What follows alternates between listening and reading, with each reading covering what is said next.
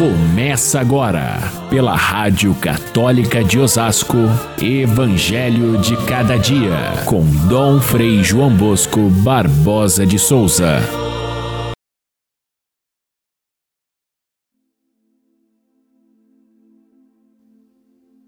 Quando deres esmola, não toques a trombeta diante de ti, como fazem os hipócritas nas sinagogas e nas ruas quando orardes, não sejais como os hipócritas que gostam de rezar em pé nas sinagogas e nas esquinas das praças. Quando jejuardes, não fiqueis com o rosto triste como os hipócritas, eles já receberam com isso a sua recompensa. Caríssimos irmãos e irmãs, ouvintes do nosso Evangelho de cada dia, iniciamos hoje o tempo precioso da Quaresma. Começamos com a quarta-feira de cinzas, esse gesto que significa humildade, anulação diante de Deus para acolher o seu mistério, a sua salvação. Iniciamos essa caminhada quaresmal que, no fundo, é uma preparação para a Páscoa. A Páscoa é que está lá no nosso horizonte e isso é essencial para que a gente entenda o tempo da quaresma não simplesmente como um tempo de mortificação, de penitência, de tristeza, mas como um tempo de preparação intensa, de concentração diante do grande presente, diante da grande é, demonstração do amor de Cristo e da salvação trazida por Ele, que celebraremos na Semana Santa. Portanto, esse tempo da quaresma vai da quarta-feira de cinzas até a quinta-feira santa de manhã, porque à tarde já começa o tríduo pascal e a celebração da Páscoa.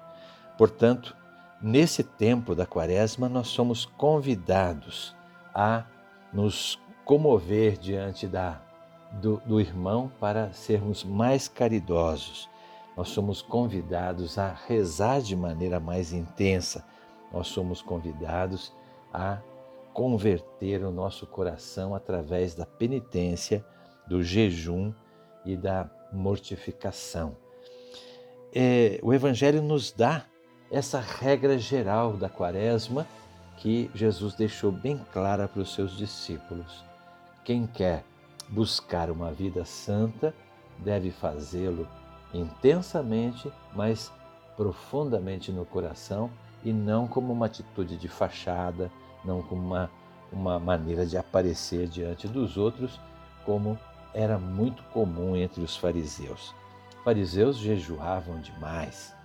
Muitas vezes, alguns até excediam aquilo que a lei mandava de jejuar uma vez por semana. Os fariseus rezavam demais, tinham as horas certas de rezar e obedeciam essas horas de maneira é, legalista, exata e, e muito fiel, porém de boca para fora. Faziam de forma a mostrar-se diante dos outros para parecerem santos. O, o, o, fariseu também dava esmola. Normalmente era a classe mais rica que fazia parte desse grupo dos fariseus. Eram os senhores da religião, do templo, eram os mestres da lei e eles então olhavam para os outros com desprezo e a esmola era uma maneira de eles até se separarem daqueles que eram os pobres. Não valorizavam, não amavam os pobres, mas amavam a si mesmos. Por isso, Jesus usa exatamente esses três exemplos para nos dizer como deve ser a nossa quaresma. O primeiro exemplo é o da caridade. Quando deres esmola, não faças como os fariseus que se ostentam por isso. A nossa caridade deve ser a primeira consequência do amor de Deus em nós. A caridade. Muitas vezes nós esquecemos a caridade e fazemos de toda a nossa vida cristã, não só no tempo da quaresma, mas fazemos dela liturgia permanente de louvor a Deus, o que é muito bom, porém é apenas a metade da vida cristã. A outra metade, que é a caridade, a ação concreta em favor do irmão, essa muitas vezes nós deixamos para trás.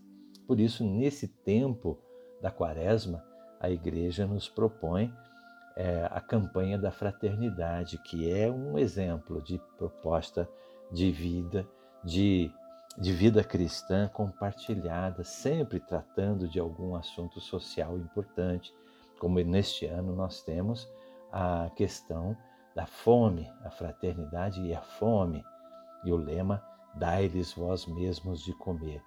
É essencial a igreja enquanto organização, não só individualmente, mas os cristãos enquanto igreja agirmos na caridade. Muita gente tem é, desprestigiado a campanha da fraternidade como se fosse uma coisa nociva, como se fosse a, aquela contribuição do, do domingo de Ramos fosse desviada para outros caminhos. Absolutamente não é verdade. A igreja abraça a campanha da fraternidade como algo precioso. Só mesmo o demônio se ri daqueles que acreditam que a campanha da fraternidade não é um bom programa para a quaresma. Além da campanha da fraternidade, as nossas paróquias realizam gestos concretos de partilha também nesse ponto importante de partilhar o alimento com aqueles que passam fome, que nesta época são numerosos. Por isso, é um tempo de caridade especial, de partilha e de vida quaresmal é, prática através da caridade. A outra questão é a oração. É tempo de rezar mais. Em casa, sozinho no quarto, junto com alguns irmãos, nos grupos bíblicos, nas pequenas comunidades é, eclesiais missionárias, na própria igreja em conjunto, em todos os momentos a nossa oração deve ser mais intensa. Rezar é uma forma da gente expressar a fé, mas também é uma forma de crescer na fé. O crescimento da fé necessariamente se traduz numa oração mais intensa e, portanto, é essencial no tempo da quaresma fazer isso. E a terceira coisa, a penitência, o jejum, a mortificação, não simplesmente como uma atitude masoquista de judiar de si mesmo ou de é, baixa autoestima. É, não é exatamente isso, é o contrário. É uma forma de buscar o equilíbrio do espírito, é, é uma forma de ter domínio sobre si mesmo, é, não é para exibicionismo nenhum, nem para fazer regime, escolher coisas que são difíceis. Não fazer o dia a dia com equilíbrio, com sobriedade, com serenidade. É isso que nós buscamos com a, a conversão quaresmal e mudar o nosso pensamento, vencer o pecado, retirar da nossa vida aquilo que nos prejudica na, na vida cristã. Para isso, o sacramento da confissão neste tempo quaresmal é especialmente importante. É bom que a gente procure nas nossas paróquias sempre tem é, horários especiais de atendimento, mutirões de confissão, para que ninguém chegue até a Páscoa sem que fazer o seu, a sua confissão, é, a confissão sacramental diante do sacerdote.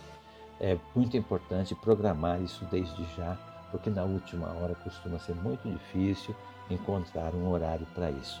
Mas não deixe de fazer a sua boa confissão, fazendo do tempo da quaresma esse verdadeiro retiro espiritual que nos prepara para a grande alegria da Páscoa. Boa quaresma para todos. É o meu desejo e é o desejo do Evangelho, através da caridade, através da oração e através da conversão pessoal. Fiquem todos com Deus. Até amanhã, se Deus quiser.